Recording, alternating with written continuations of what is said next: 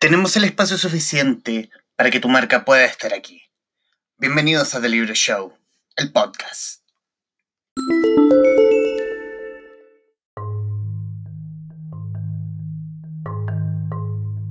En los nuevos envíos de The Libro Show desde Espacio Forestal, hoy vamos a hablar de estrellas, galaxias, del universo. Y para eso estamos con Mario Muy, el autor de El Universo en Expansión. Don Mario, bienvenido. Muchas gracias por la invitación a The Libro Show, Humberto. Encantado de estar aquí. Muchísimas gracias, Mario. Decir también, para que nos están viendo a través de YouTube y, y quienes están a través del streaming, que el señor Mario Muy astrónomo y es astrónomo y académico de la Universidad de Chile, doctor en astronomía por la Universidad de Arizona. Fue investigador del Centro de Astrofísica y Tecnologías Afines CATA. Fue presidente de CONICID entre 2006 y 2018. ¿Es correcto el, el tramo de? Totalmente, sí. Premio Nacional de Ciencias Exactas 2015, además de miembro de número de la Academia de Chilena de Ciencias desde 2017. Ahora sí, profesor, empezamos por el principio. Ah, en principio. En el principio de todo era oscuridad. decir, el principio del, ¿Del universo? del universo, pero antes del principio del universo. ¿Cómo nace el universo en expansión? ¿Cómo nace la idea de llevarla al mundo? Siempre me ha gustado la divulgación de la astronomía. Eh, mi primera experiencia escribiendo el libro de divulgación se remonta al año 2008. ¿Con José Mas escribimos el libro Supernovas. Y tuve que transcurrir 10 años para que yo pudiera encontrar el tiempo para poder nuevamente soltar la pluma.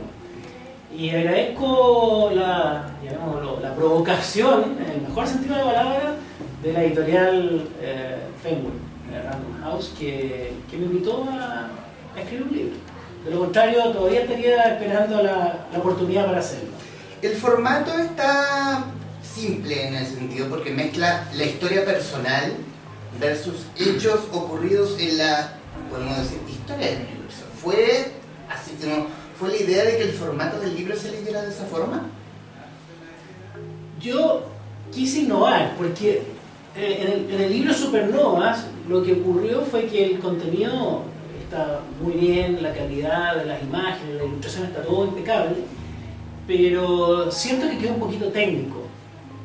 Ya. Eh, entonces quedé con esa, con esa como piedra de zapato de tratar de buscar un lenguaje y una manera de relacionarme de la manera más simple posible, pero no condescendiente, con el lector.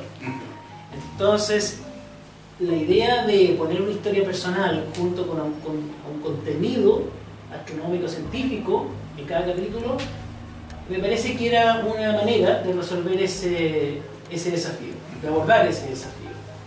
Quiero también y, y- y buscar el lenguaje. ¿Cuánto, ¿Cuánto tuvo que.?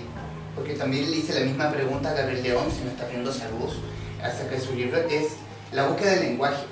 Eh, ¿cómo, no, es, ¿Cómo no caer en el tecnicismo o en el término complicado para no aturdir un poco a, para quienes no somos aficionados a la ciencia y que se lea el, el libro fácil? ¿Cuánta revisión tuvo que haber para que saliera eso? Eh, mira, yo, yo, yo creo que desde la primera versión que lo entregué a la editorial no hubo mucho cambio, bien formales. Entonces, la mayor parte del trabajo estuvo en, en- en generar esa primera versión. Y para aquello eh, me senté en mi casa a, a hacer la redacción de manera cuidadosa, eh, tomándome mi tiempo, despacito, eh, capítulo por capítulo, y yo creo que la clave fue ponerme los pies, o los zapatos, mejor dicho, los zapatos, de una niña, una niña como de unos 12, 13, 14 años. O yo me imaginaba a esta persona delante mío, eh, a la cual yo tenía que transmitirle un cierto mensaje. Y más que transmitir contenido, mi interés era generar emoción. Llamar su atención. Por supuesto, todo escritor quiere llamar la atención por distintas razones, digamos. Pero en mi caso, tratando de generar cercanía y una emoción, un asombro a medida que fuera leyendo el libro. Quiero comenzar ya más bien por el prefacio o por el primer párrafo del prefacio. Es decir, he conocido a muchas personas quienes me dicen que durante su infancia quisieron ser astrónomos. Con el paso del tiempo lo descartaron y terminaron desempeñándose en otras profesiones. Esto me ha llevado a pensar que tras cada uno de los 7 mil millones de habitantes que habitan hoy el mundo existen en potencia un sinnúmero de astrónomos que quieren saber más de sus raíces cósmicas. ¿Cómo nació el gusto por las estrellas, profesor? Yo creo que a todos nos gustan las estrellas. En algún momento de nuestras vidas, cuando niños, sobre todo, que la imaginación no tiene límites y uno está buscando, explorando distintos temas. Eh, yo creo que todos nos hemos imaginado viajando por el espacio. Yo creo que todos nos hemos imaginado dándole la mano a un alienígena. Todos eh, nos hemos preguntado, ¿qué hay más allá del espacio? ¿Hay un borde? ¿Hay un límite? No.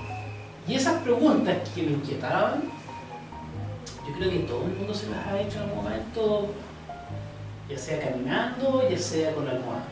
Eh, y, yo no soy una excepción, yo creo que me pasó lo mismo que le pasa a la mayoría, quizás a todas las personas, que es eh, entender, eh, entender más el espacio, el universo y todos esos misterios que, encierra el cosmos. Quiero comenzar con un párrafo del capítulo de la cúpula blanca. Eh, y más aún irnos a las distancias del universo, un, un capítulo que me llamó absolutamente la atención. El universo es la totalidad de lo que existe.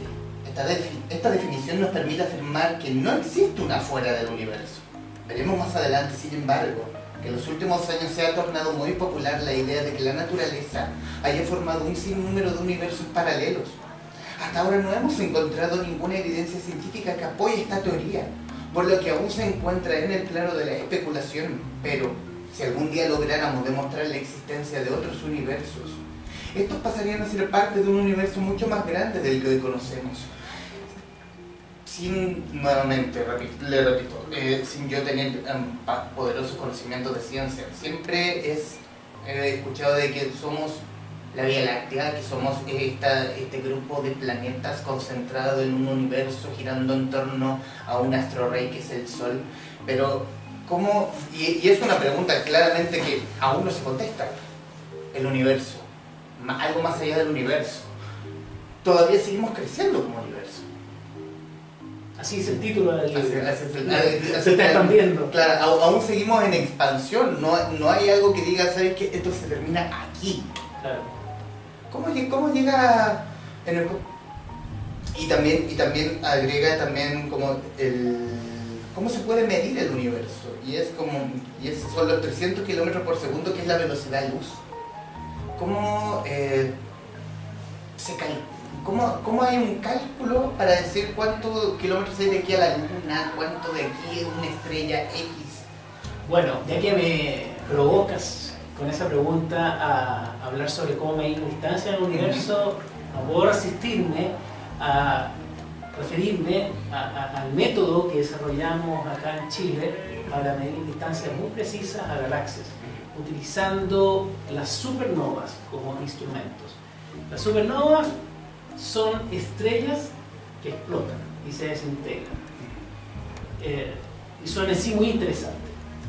Y en el proceso de explotar emiten una cantidad enorme de luz. Y por lo tanto tú las puedes ver muy, muy lejos. Son como faros cósmicos.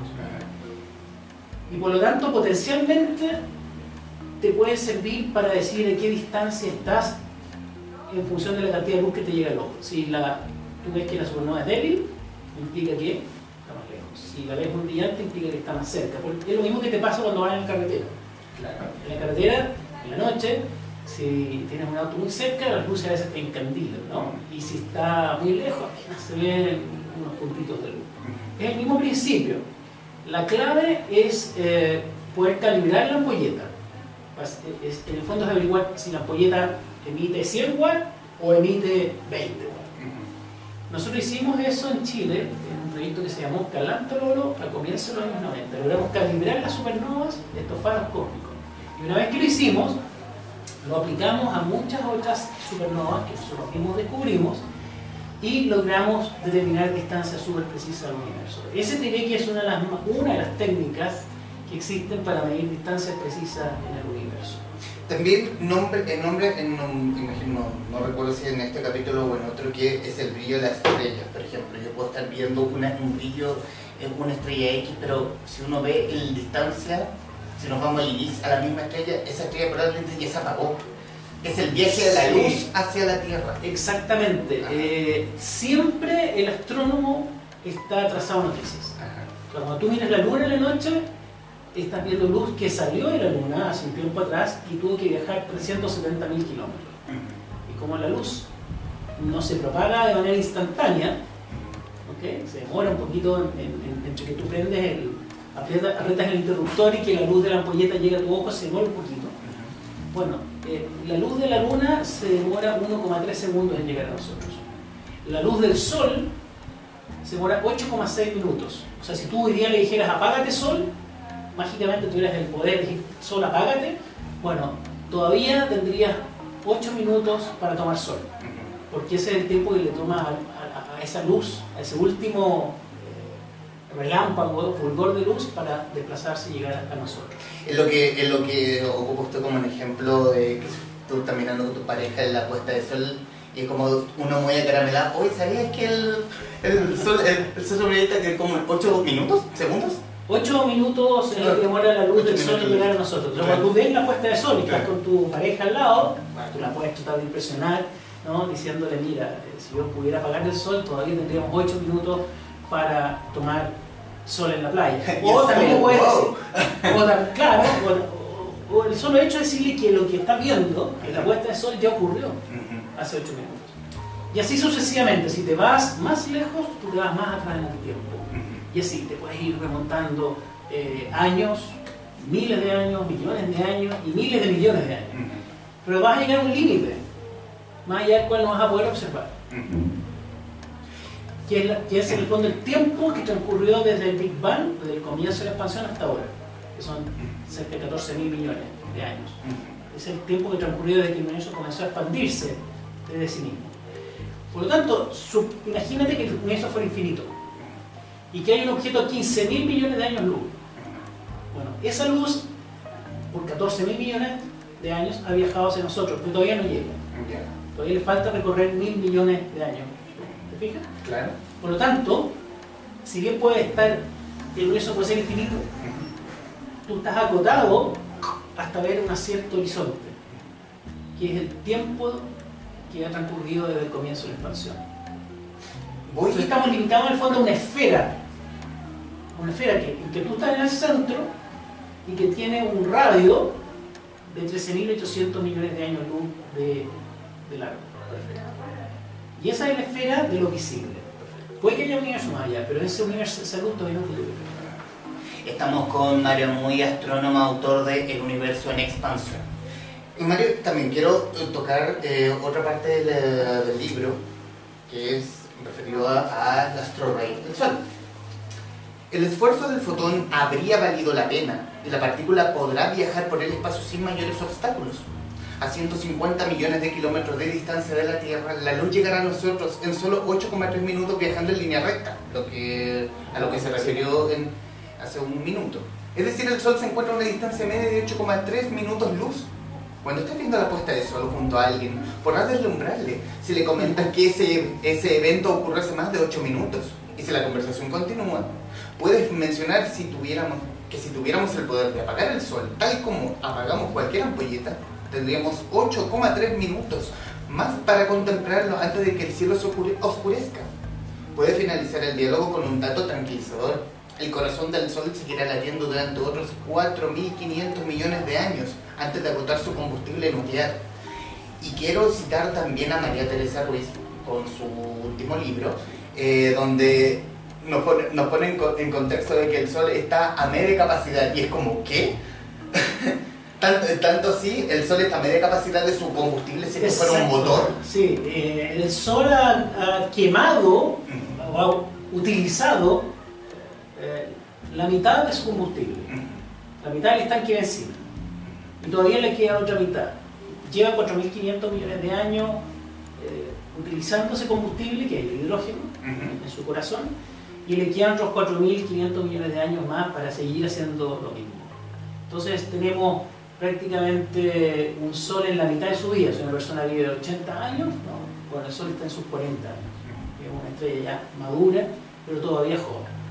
Jodida. Y qué bueno que nombres a María Teresa Ruiz porque hoy día es el Día de la Mujer. El Día de la Mujer. Así que qué también mejor que- manera de rendir un homenaje a la mujer con el ejemplo de una destacadísima científica.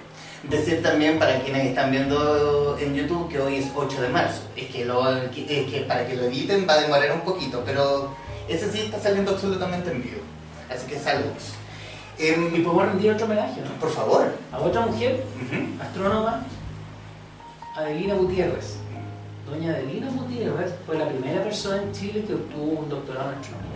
Imagínate. Antes de un hombre, una mujer en los años 50 Ajá. que fue a Estados Unidos a obtener su doctorado, sus hijos quedaron en Chile bajo la custodia de su padre. Y ella viajaba ocasionalmente a ver a su familia. Pero ella tuvo que hacer esos sacrificios y para poder eh, sacar su doctorado y fue la primera persona en lograrlo. Quiero también, eh, también parte del libro, pero algo que rescaté de la página de la Universidad de Chile, eh, investigador principal del proyecto Calanto Lolo entre los años 90 y 93. Investigación la que condujo al descubrimiento en 1998 de la aceleración del universo y de la existencia de un, de un nuevo componente de energía oscura que constituye el 70% de toda la energía del universo. En simple, ¿qué es la energía oscura? No sabemos. No o, co- sabemos. o cómo podemos definir la energía? Eh, no sabemos lo que es, Ajá. pero sí logramos ver su manifestación. Y se manifiesta de una manera muy curiosa. Eh, el universo debiera ir frenándose. Si bien partió en, una, en un Big Bang, en una expansión hace 14.000 millones, 13.800 millones de años para ser más preciso, Ujú. ¿ok? Eh, esa expansión debiera, según la teoría de Einstein, ir frenándose. Porque las galaxias se atraen entre sí tal como nos enseñó Newton. ¿sí? Y resulta que en el año 98 descubrimos que el universo, en vez de frenarse, cada vez se expande más rápido. Entonces, la manera de dar cuenta de ese fenómeno que no estaba en los libretos de los astrónomos era, eh, fue invocando algo distinto. Y fue una especie de conejo así que el mago saca de un sombrero. y se le llama energía oscura. Eh, y eso es lo que se opone a la gravedad, la gravedad tiende a acercar los objetos entre sí, y la energía oscura tiende a alejarlos. Ya. Entonces cuando logramos medir la, aceleración del universo a partir de las supernovas, de esa técnica que desarrollamos en el proyecto Gran la pregunta que siguió, bueno, ¿cuánta energía oscura se necesita para explicar esta expansión que estamos observando? Y de ahí sale el número, 70% de toda la energía del universo tiene que ser oscura para poder explicar que el universo se está acelerando al ritmo que lo está haciendo. Con esos mismos resultados, el, el- el el proyecto compartió datos con científicos en Estados Unidos. Y la historia es muy interesante porque lo que acompaña, y es por la misma razón de que el el mismo descubrimiento en 2011 logra el premio Nobel de Física Sí. a los astrónomos Saul Perlmutter, Brian Schmidt y Adam Claro. Rice. Y aquí yo estoy absolutamente indignado porque ¿por qué no aparece Ah. nada muy aquí? No, mira, la historia es la siguiente. Nosotros realizamos el proyecto Calanto Lolo Ajá. Justamente con una colaboración entre el Observatorio Cerro Calán de la Universidad de Chile, el Cerro Tololo, el Observatorio Interamericano Cerro Tololo. Ahí trabajamos un grupo de 12 astrónomos y astrónomas. ¿ya? Y lo que hicimos entre el 89 y el 93 fue descubrir supernovas, calibrar la supernova en cuanto a su guataje o a su potencia y logramos implementar una técnica para medir distancia. Y como es habitual en astronomía y en ciencia, uno tiene que publicar los datos, porque alguien te está financiando y quien te financia exige que tú demuestres resultados. Y nosotros los publicamos en el año 96. Publicamos toda nuestra base de datos y todos nuestros resultados. Y el descubrimiento de la aceleración del universo fue a continuación del Calantololo. Eh, fueron datos que obtuvo un destacado amigo y astrónomo Brian Schmidt, que fue uno de los galardonados con el premio Nobel, y conjunto a su equipo eh, obtuvieron sus propios datos de supernovas muy muy distantes. Y cuando combinó esos datos de, supernovas muy distantes con los del Calantololo, que eran más cercanas, al comparar los dos, se da cuenta que el universo se está acelerando. Entonces, el mérito del descubrimiento, obviamente, es para el equipo de Brian Schmidt. Y la otra persona que sale mencionada ahí es Sol Perlmutter, que dirigía un equipo paralelo a Brian Schmidt y que de manera independiente se anclaron a los datos del Calentorolo y descubrieron la aceleración del universo. Entonces, sentimos, creo, bueno, yo siento una tremenda satisfacción. Ni una sana envidia. No, siento satisfacción de que aportamos la mitad de los datos para ese descubrimiento y sentamos y elaboramos la técnica para poder, poder medir distancias muy precisas y que el método desarrollado por nosotros fue utilizado por el equipo de Pearl Matter y el equipo de Brian Schmidt.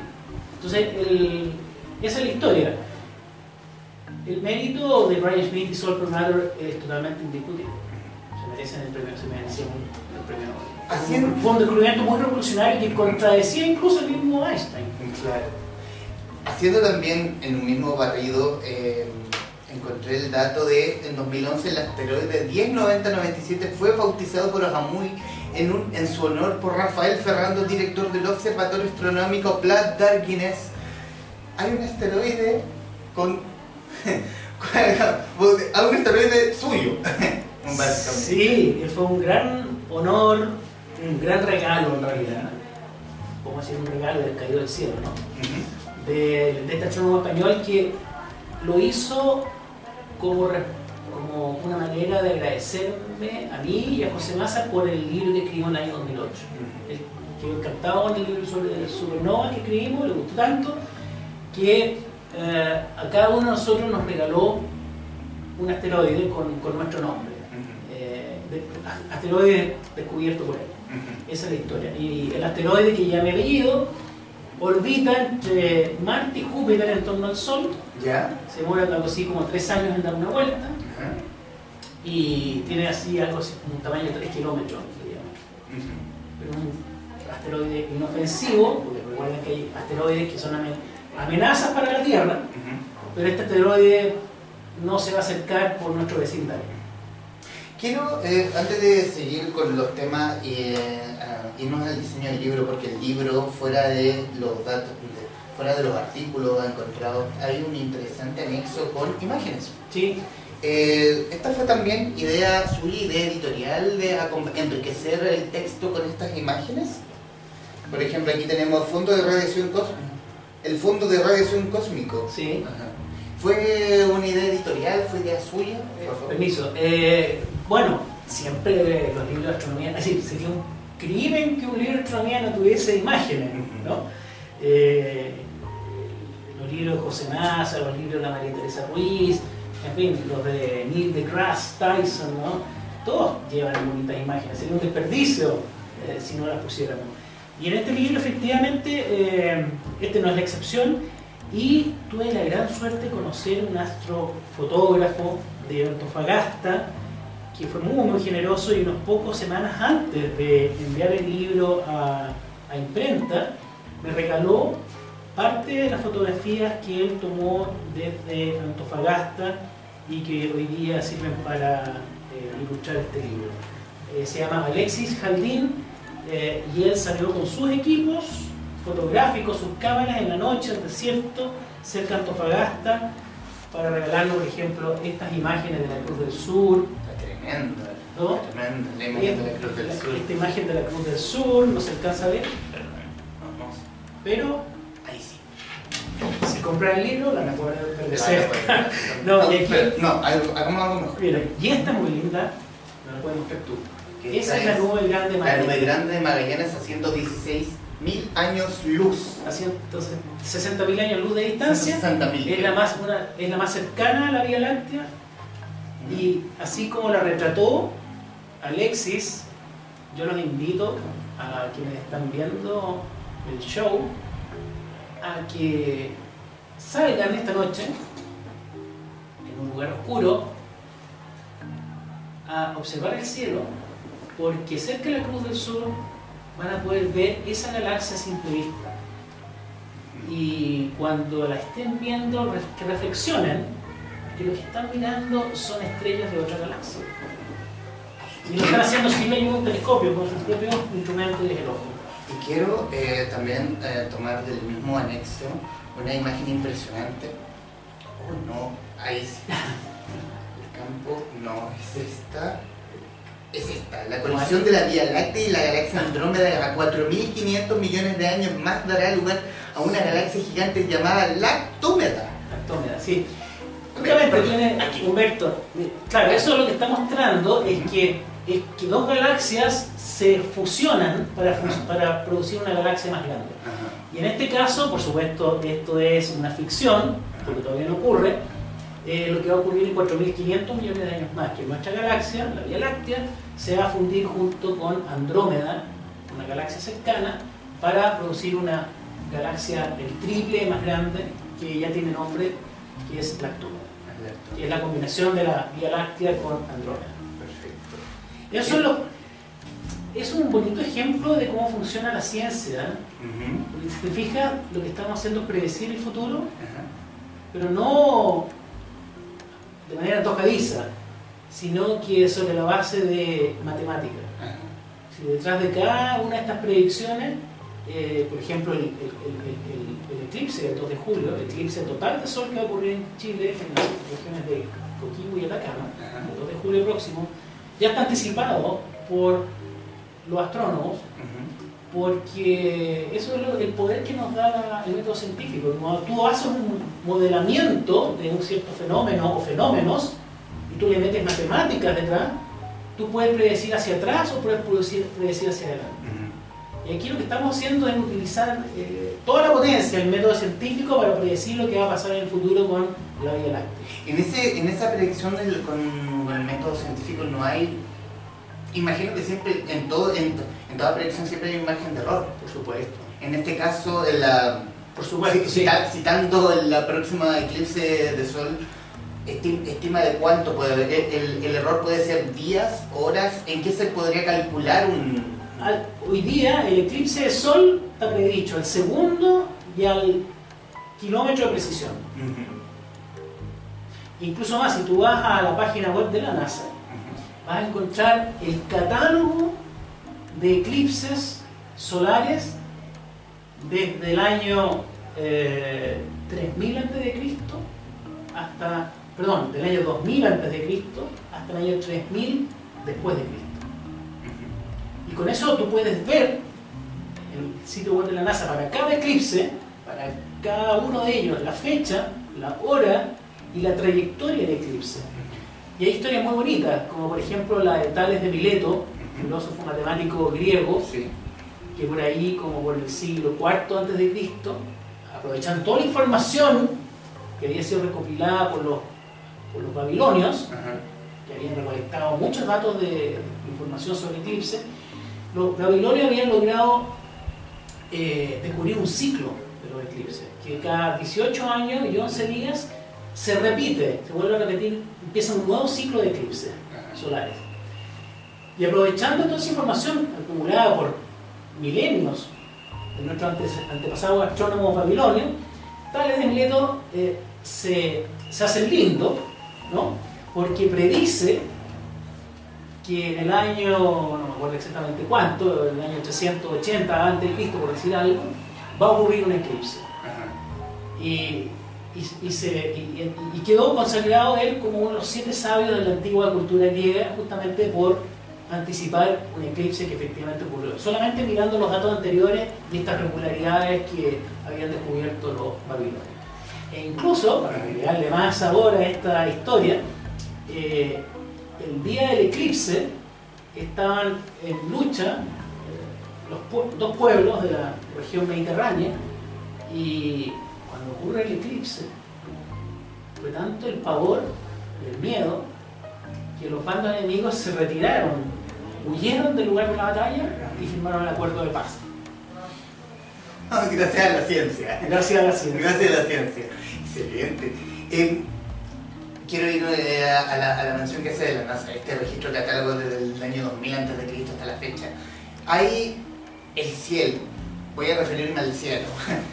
El cielo tiene como los jeroglíficos en, en las pirámides, ese registro exacto, dice aquí ocurrió cosa, aquí ocurrió X hecho, aquí ocurrió Y hecho. Sí, claro. Existe. Sí, tenemos esa bitácora de eventos. Los eclipses por de pronto. Eh, hoy día, como conocemos la órbita de la Tierra en torno al Sol y a su vez la órbita de la Luna en torno a la Tierra, podemos predecir exactamente cuándo van a ocurrir los eclipses y cuándo ocurrieron en el pasado. Entonces, cuando se habla de la invasión de los, de los, de los, de los, de los caldeos, de los medos a Babilonia, y se habla de una cierta batalla y que está asociada con un eclipse, hoy día la NASA y los, cualquier astrónomo con un computador te puede decir, mira, eso ocurrió en tal fecha, esa batalla, esa invasión a Babilonia ocurrió en tal fecha porque Hoy día podemos decirte la fecha exacta cuando ocurrió ese eclipse. Quiero eh, también... el otro día estaba... Perdón, el otro día... Yo me acuerdo que cuando era chico, 11, 12 años, vi un eclipse de sol. Fue parcial aquí en Santiago. Y yo lo recordaba, eh, porque lo fui a observar ahí a la, a la calle Vitacura, ¿no? Y y la pregunta que yo me, me, quedó pendiente por un buen tiempo es ¿qué año fue eso? Nada, me puse a mirar en la página de la NASA el eclipse de sol que pasó por, sobre Santiago, fue el 4 de enero del año 1973. Entonces, yo puedo empezar a asociar eventos de mi historia, de mi biografía, le puedo poner fecha, a pesar de que ya yo me había olvidado. Y lo mismo pasa con la historia de la, nuestra civilización. Tú a ciertos hitos históricos le puedes empezar a poner eh, fechas exactas gracias a los eclipses.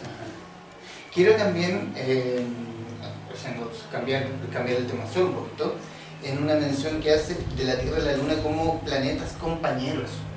O sea, eh, planetas compañeros. O sea, la Luna pudo perfectamente haber sido un planeta de no ser porque estaba como en la órbita y no le llegaba la luz del Sol. No, mira, lo que pasa con la, con la la Luna, que es nuestro satélite natural, es que es demasiado grande para el tamaño de la Tierra.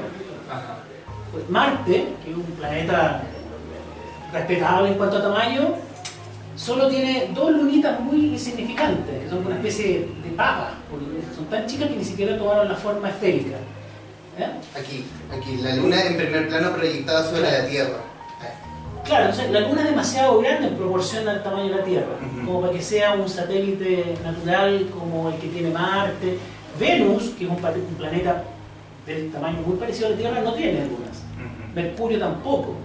Solamente los grandes planetas como Júpiter, como Saturno, han logrado eh, eh, atrapar eh, lunas y, y las tienen en numerosas cantidades. Entonces, la pregunta es: ¿por qué la Luna es tan grande para el tamaño de la Tierra? Y en realidad la, la, respuesta es muy interesante, eso nos habla del origen de la Luna. La Luna y la Tierra nacen de una colisión, de una colisión de un planeta, cuando el sistema solar se estaba formando, un planeta tipo del tamaño de Marte, con la prototierra, cuando la Tierra recién estaba formándose. Y el resultado de esta colisión, eh, la Tierra nuestro planeta debe aumentar su materia, su tamaño, y una parte de esa materia sale expulsada al espacio. Y a partir de ese material que sale expulsado y que queda en órbita, se forma la Luna. Entonces, en el fondo, son, la Tierra y la Luna son hijos de un mismo evento, eh, de una colisión astronómica tremenda. Eh, y por lo tanto, más que la Luna como un objeto que la Tierra atrapó, es más bien hermana de la, de la Tierra. Eh, son hermanos, son dos planetas que están orbitando uno en torno al otro. Esa es la manera en que a mí me gusta ver al sistema Tierra-Luna, más que como la Tierra, ¿no? Eh, este satélite. Como la madre y ahí la hija, no. Estos son dos eh, hermanos eh, o hermanas que nacieron juntos, o nacieron del mismo evento astronómico. Quiero también citar nuevamente el libro y del capítulo El Bang y los cálculos renales. En julio de 1989, Stan Worsley, un destacado astrofísico de la Universidad de Santa Cruz de California, organizó en el campus de la universidad un primer workshop para, para que la comunidad internacional pudiera presentar sus trabajos de investigación e intercambiar sus puntos de vista sobre el origen de la estrella que había producido la supernova 1987A aquel descubrimiento que en el observatorio Las Campanas mostró la colosal explosión de una estrella en la nube grande de Magallanes. Por lo mismo, esta era una oportunidad perfecta para estudiar, con telescopios modernos, la muerte de una estrella. Y aquí una historia interesante, y aquí yo quiero dejarlo a usted, profesor. ¿En qué lo emparenta con los cálculos renales? ¿Tú has tenido cálculos con los renales? No. Son muy dolorosos. Pero sí, sí me, lo han contado más, no los he tenido. Son muy dolorosos. Bueno, yo por ahí, como a los 28 años, partí teniendo la primera crisis eh, de cólicos renales. Eh, y, y, la segunda crisis me ocurre justo cuando estoy en Estados Unidos, llegando, recién llegado a Estados Unidos a una conferencia que es la que tú mencionas, en, en la ciudad de Santa Cruz. Y los organizadores me alojaron en un, en un hotelito, un hotel que era para los estudiantes, en el medio del bosque del campus. Y claro, como era época de verano, eh, no había estudiantes en esa época, en ese momento del año. El, hotel estaba, estaba vacío. Y claro, en la tarde, cuando llegué, una recepcionista me llenó los datos y me entregó las llaves de la habitación. Y de repente, despierto como a las 5 de la mañana, muerto de dolor, con mi segunda crisis de cálculos renales, y bajo a la recepción, por supuesto la persona que me había recibido ya no estaba, y no había nadie albergado, hospedado en el hotel. Así que yo figuraba huyendo de dolor, ¿no? Eh, afuera del hotel, pidiendo ayuda, pidiendo auxilio, y lo único que me escuchaban eran los árboles, las coníferas, los, los pinos maravillosos que hay en el campo de la universidad. Y bueno, después de un par de horas, eh, aguantando el dolor, aparece el guardabosque. Y, y, él me llevó al hospital y ahí me pusieron los calmantes del caso. Ahora que tiene que ver los cálculos renales con la astronomía, la reflexión que yo hago ahí es que el oxalato de calcio, que es la molécula o el cristal que compone el cálculo renal, tiene su origen en las estrellas que explotan como supernovas. Así son las supernovas que se encargan de producir el calcio y que posteriormente las estrellas producen calcio al interior de sus corazones y cuando explotan lo envían al universo. Y ese, esos átomos de calcio llegaron aquí a la Tierra, formaron los oxalatos de calcio, eh, el que está presente en las espinacas, por ejemplo, y claro, eh, a mí se me eh, se transformaron en un cristal que me dio mucho dolor esa noche de agosto de 1989. Gracias a la ciencia, ahí lamentablemente. Por el, por, el, por, el, por, el, dolor. La ciencia está presente en todas partes. Quiero em, también rescatar de, de la tercera, una entrevista que le hicieron el viernes 5 de octubre de 2018 eh, respecto al libro. Este libro me permitió reconectarme con la astronomía, porque los últimos capítulos me adentro en temas bien de frontera y tuve que ponerme a leer y actualizarme en teoría de cuerdas, universos paralelos y otras áreas. Fue muy refrescante ocupar esa parte del cerebro que había estado en stand-by. Le sirvió para mm, como pasar el limpio la memoria, el cerebro, para poder, para poder reforzar el libro. Claro, eh, para poder escribir los últimos dos capítulos del libro, en que me voy adentrando en temas que no son tan, tan, tan cercanos a, lo que yo he hecho a lo largo de mi carrera, tuve que recurrir a otros textos para poder entender eh, qué significan los universos paralelos, la teoría de las cuerdas, todas esas cosas súper abstractas. Uno de los libros que leí fue el de Stephen Hawking, eh, la historia del tiempo, eh, donde aborda esos temas. Eh, el libro no es fácil, no, no, es, no, es, tan fácil de... es un libro técnico. Es técnico en algunas partes, sí. Y también me apoyé en algunos colegas eh, de la Universidad de Chile, Universidad Católica, a quienes le hice algunas consultas para que lo que pusiera, lo que escribiera en el libro fuese lo más correcto posible.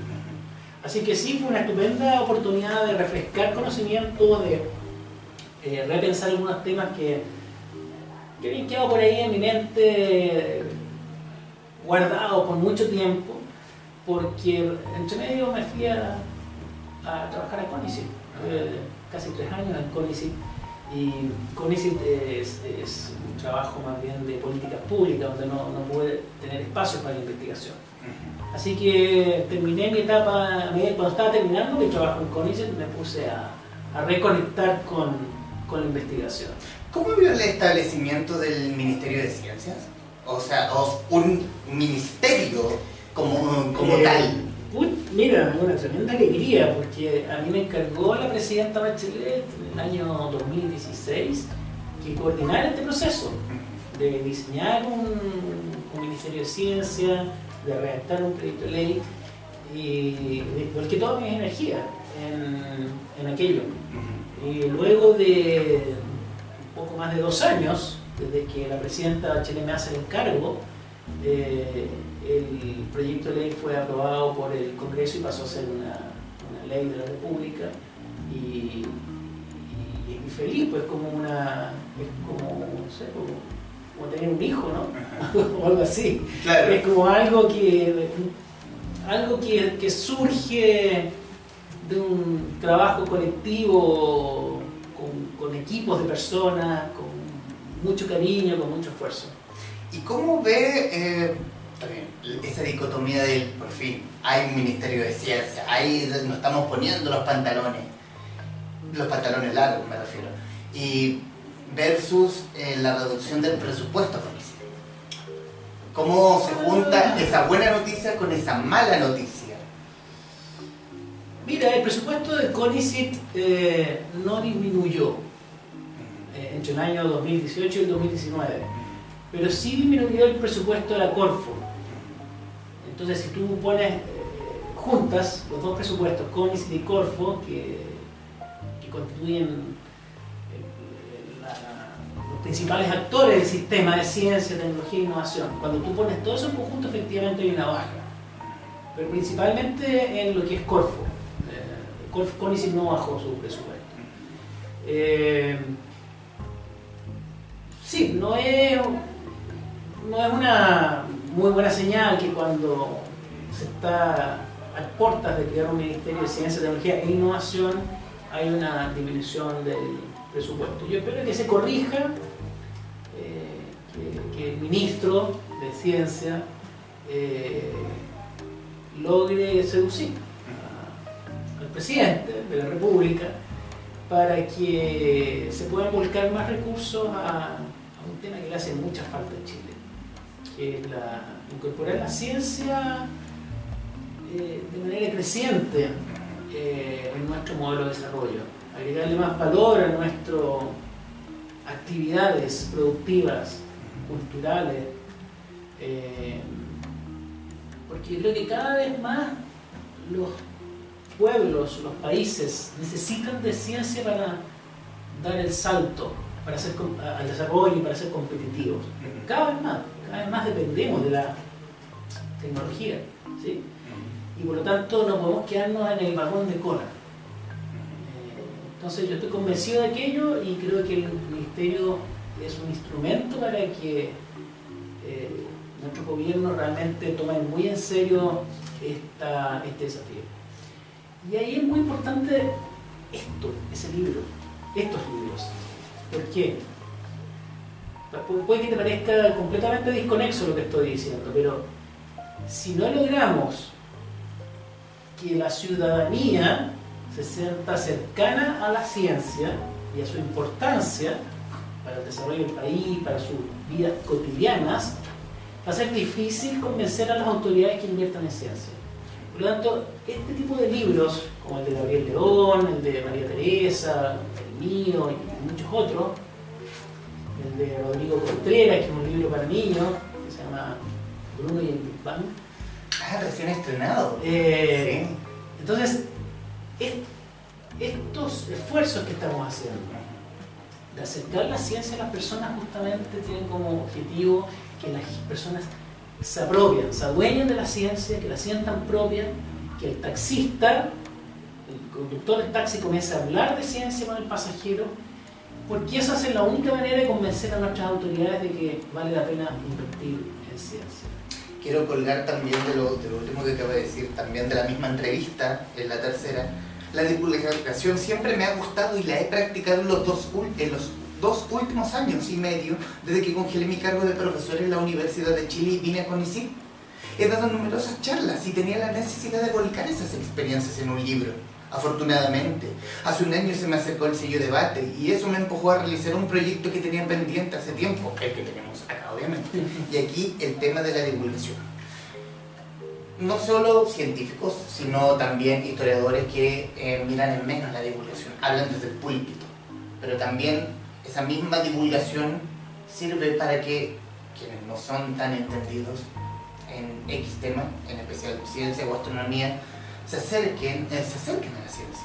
Y, es, y, él, y, imagino que es la forma de poder hacer que la ciencia sea importante versus, no sé, lo hablé con Gabriel León la semana pasada, que hablaba de, que y él me decía, ¿qué le vas a preguntar a una señora? ¿Quiere eh, un observatorio o quiere el hospital? Ella no quiere el porque, no, porque ella no va a saber qué se puede hacer en un observatorio. Hacer que el ciudadano sepa y se inmiscuya en qué puede, en, qué a él o quizá o a la sociedad le puede servir. Exacto. Exacto. Ese es el gran desafío, porque quienes financian la actividad científica hoy en día, mayoritariamente, es el Estado y las universidades. ¿sí? Eh, y, y son esencialmente recursos públicos.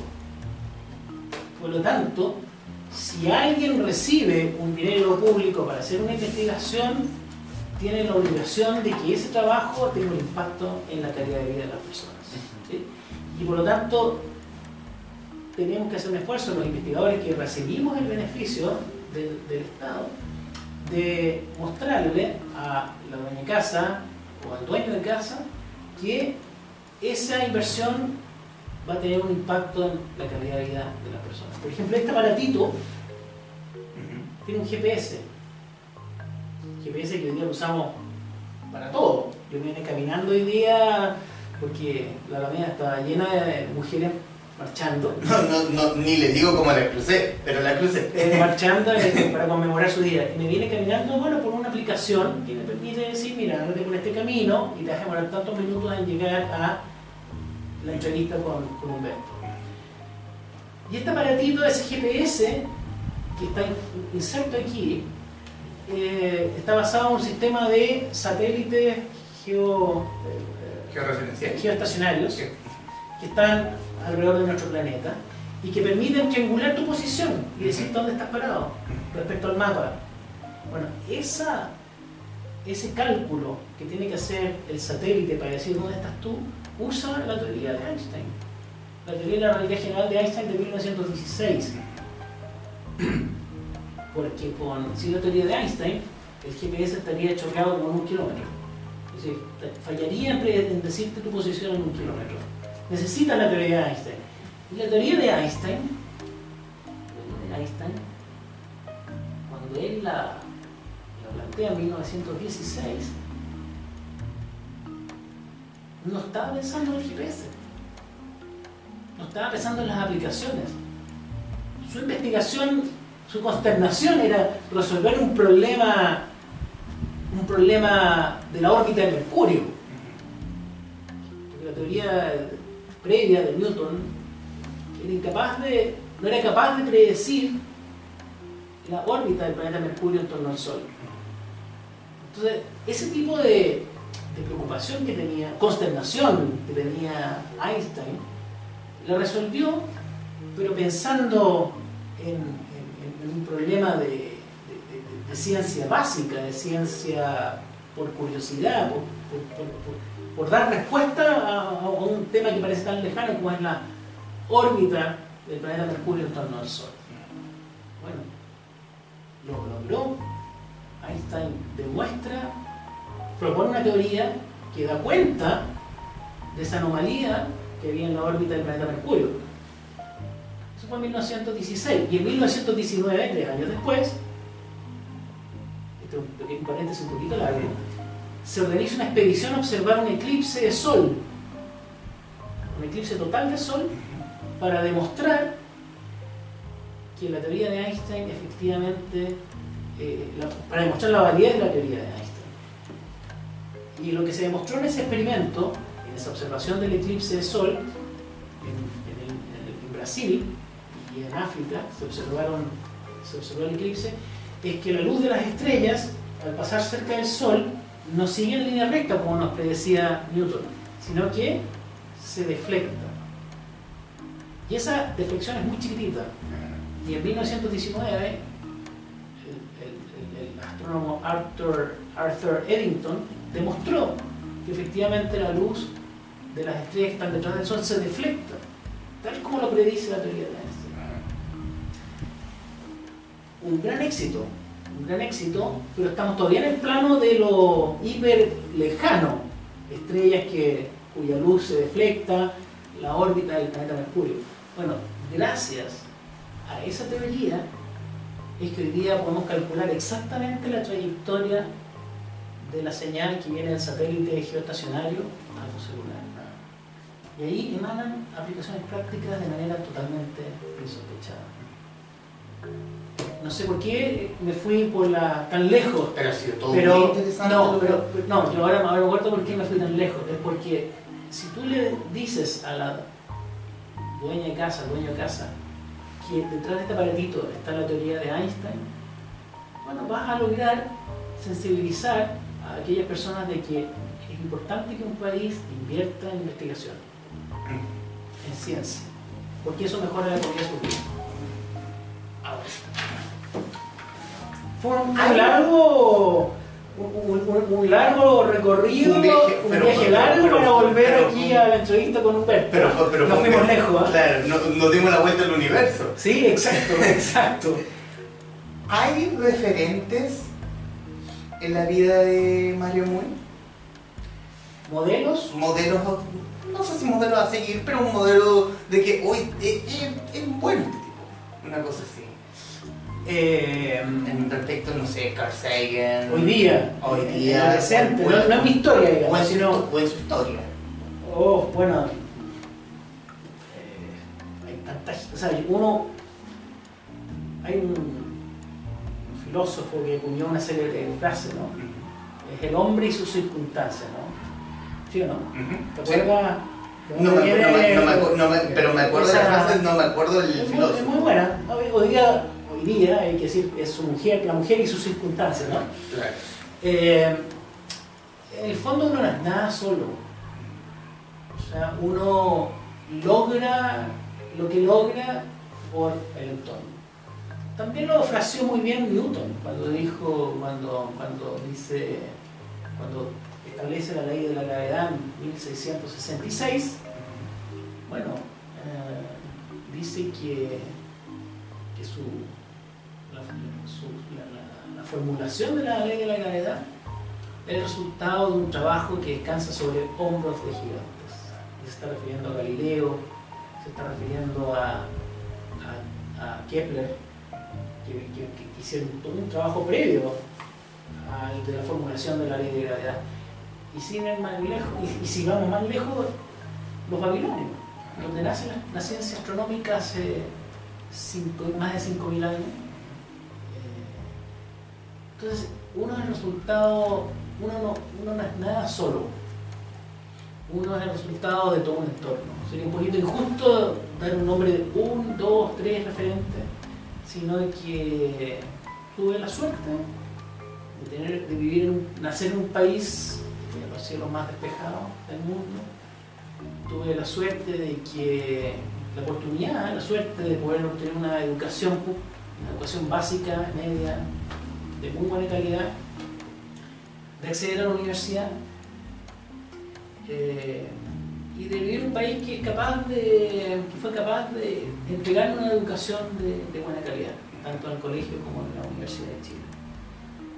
Por lo tanto, más que agradecer a una o dos o tres personas, porque además me quería corto y sería súper injusto, yo creo que lo importante es agradecerle al país que, que, que tiene, que tiene instituciones que permiten que las personas puedan desarrollar sus capacidades. Y ahí estamos en deuda, en falta. Yo fui al colegio en la década de los 60, en la década de los 70, y, y la calidad de la educación disminuyó en Chile, la educación pública. Entonces, yo quisiera que hoy día la, la- la educación de calidad ojalá llegue a todos los rincones del planeta, de- de- del planeta y del país. Y por eso estoy trabajando en una iniciativa nueva. Se llama la Fundación Chilena de Astronomía y la misión es la divulgación de la astronomía, de la ciencia, la tecnología y la innovación.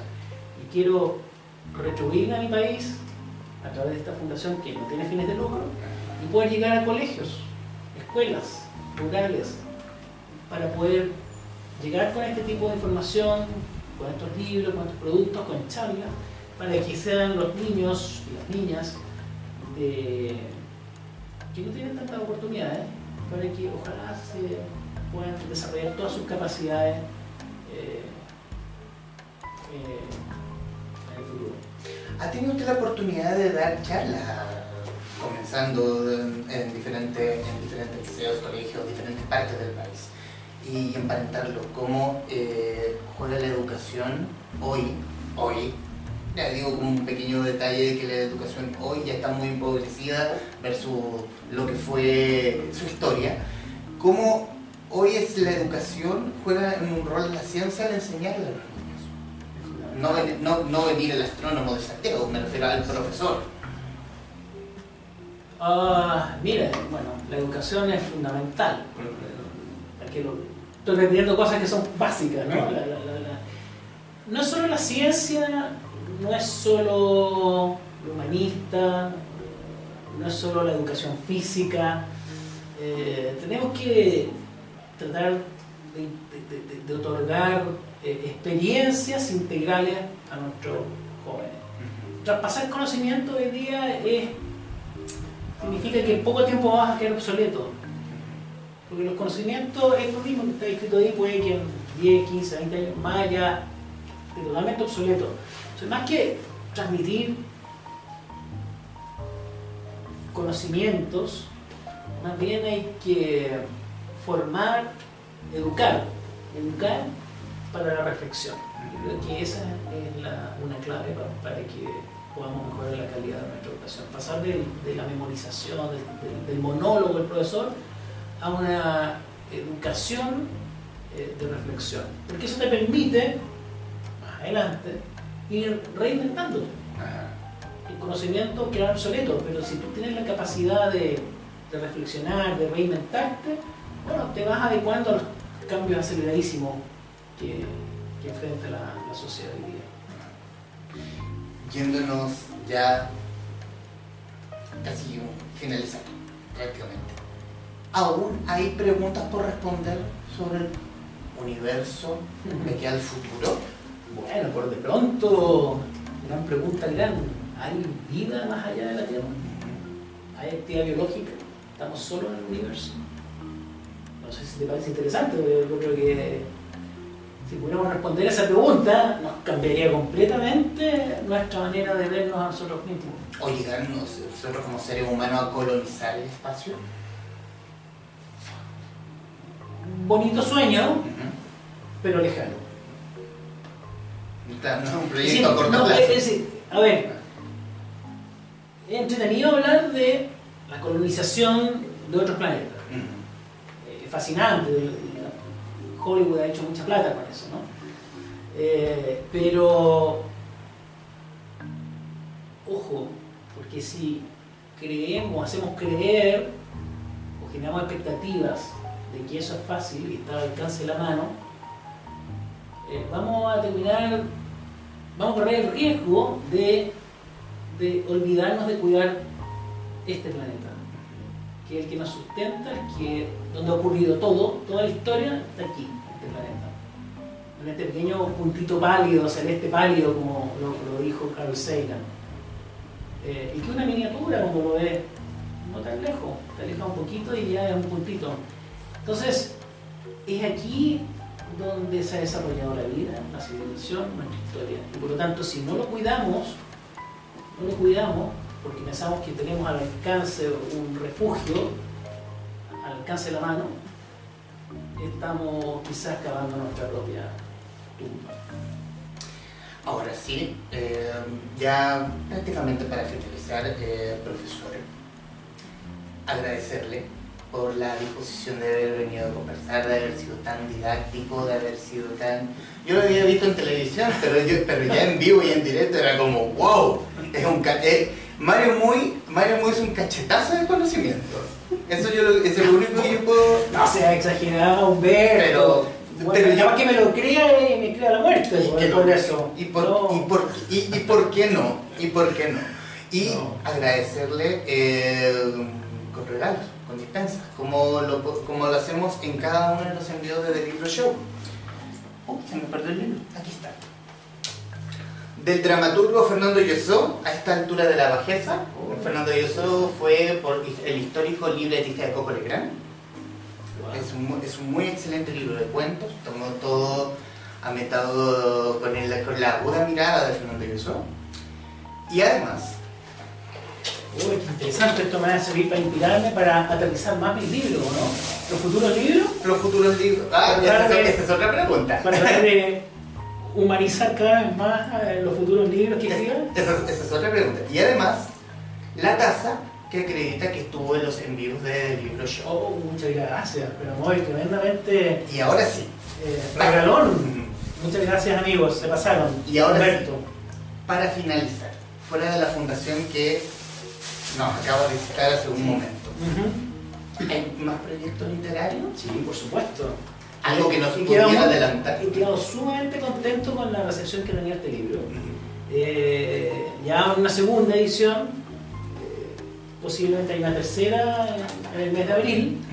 Eh, y, ya tengo un compromiso con la editorial, con sello debate, para escribir otro libro más de ciencia y ojalá de manera cada vez más cercana a la gente. Así que quiero hacer el mayor de los esfuerzos para buscar esa cercanía con los niños, las niñas, eh, el adulto mayor, en fin. Ese es el desafío.